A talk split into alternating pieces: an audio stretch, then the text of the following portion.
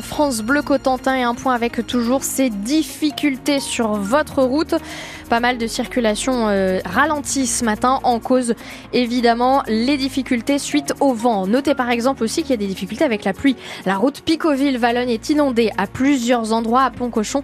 Il y a un fil électrique qui vole au vent, prudence dans ce secteur. Et puis il y a aussi le secteur de Beaumont jusqu'au niveau de Quattreville avec toujours une circulation ralentie en cause deux arbres sur la route. Si vous constatez quoi que ce soit, appelez-nous on fait le point sur votre trafic dans quelques minutes.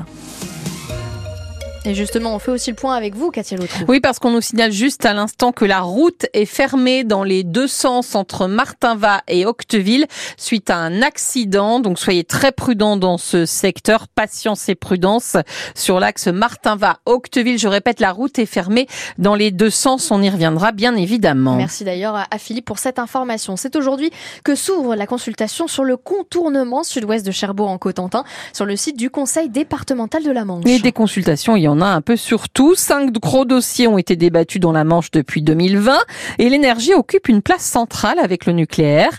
La semaine dernière, une réunion publique était organisée à Cherbourg sur la prolongation au-delà de 40 ans des réacteurs.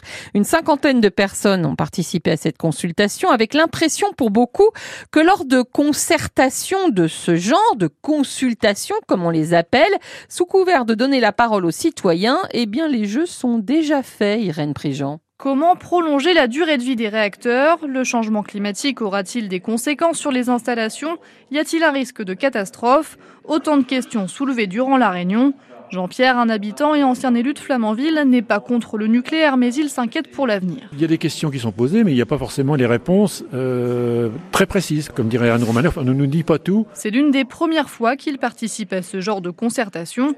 Dans la salle, il y a surtout des experts du nucléaire et des membres d'associations ou d'ONG comme Yannick Rousselet de Greenpeace. On ne peut que constater qu'il y a assez peu d'intérêt pour ce type de réunion. Des discussions trop techniques pour le grand public qui a aussi le sentiment que ce type de consultation compte pour du beurre. Je pense qu'il y a une question de fatalité. C'est un esprit qui règne dans le nucléaire depuis très longtemps. Les gens ont l'impression que de toute façon, quel que soit leur avis, finalement personne n'en tiendra compte. Pourtant, Fabrice Ravanas, un représentant d'EDF, assure que tous les acteurs du dossier jouent bien le jeu la transparence. Aucune décision n'est prise euh, et il est bien qu'on puisse associer euh, le public dans ces, dans ces prises de décision pour la bonne sûreté de nos installations nucléaires. Il précise que toutes les questions posées lors des réunions seront remontées et que des réponses seront apportées en ligne. Les explications d'Irène Prigent.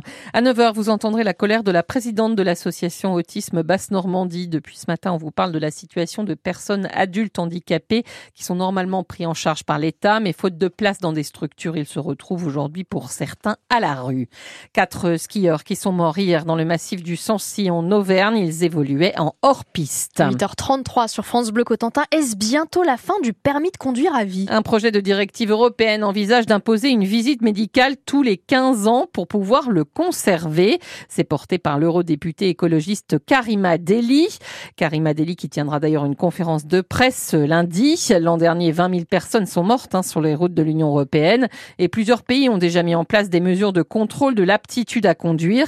C'est une évidence pour les victimes d'accidents de la route, Sébastien Sabiron. À 27 ans, Florène Julien porte le deuil de sa mère de 72 ans, renversée en novembre dernier à Marseille sur un passage piéton. Le monsieur, il avait 86 ans et il a indiqué euh, qu'il n'a pas euh, vu ma maman, qu'il l'avait même potentiellement confondue avec une poubelle. Ouais. La directive européenne préconise une visite médicale tous les 15 ans, avec contrôle de la vue, de l'ouïe, des réflexes, ce qui tombe sous le sens, estime Florène. On fait des visites médicales quand on fait du sport, on fait des visites médicales au travail. Enfin, pourquoi est-ce qu'on ferait pas des visites médicales quand on conduit, alors qu'on sait qu'en plus la voiture c'est dangereux? De son côté, 40 millions d'automobilistes dénoncent une mesure qui remet en cause le principe fondamental du permis à vie, dit l'association, son président Philippe Nozière. Toutes ces mesures, elles sont mises en avant par la minorité écologiste qui ne se soucie pas de tous les gens qui vivent en périurbain, dans des zones rurales et qui ont besoin de leur voiture. Pas question de priver les seniors de mobilité, répond l'eurodéputé Europe Écologie Les Verts, Karima Deli, rapporteur du texte et présidente de la commission transport au Parlement européen. Il faut aussi développer les autres mobilités,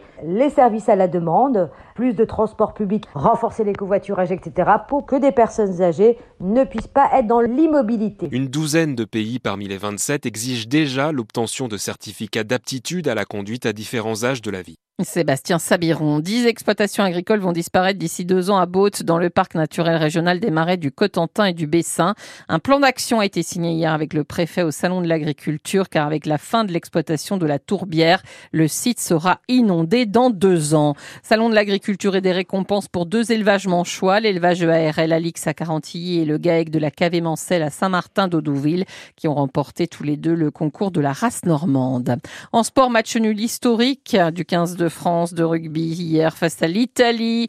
Très mauvaise euh, défaite en fait, hein. 13 partout. C'était lors de la troisième journée du tournoi Destination. Le 13 qui n'a pas porté chance. Hein.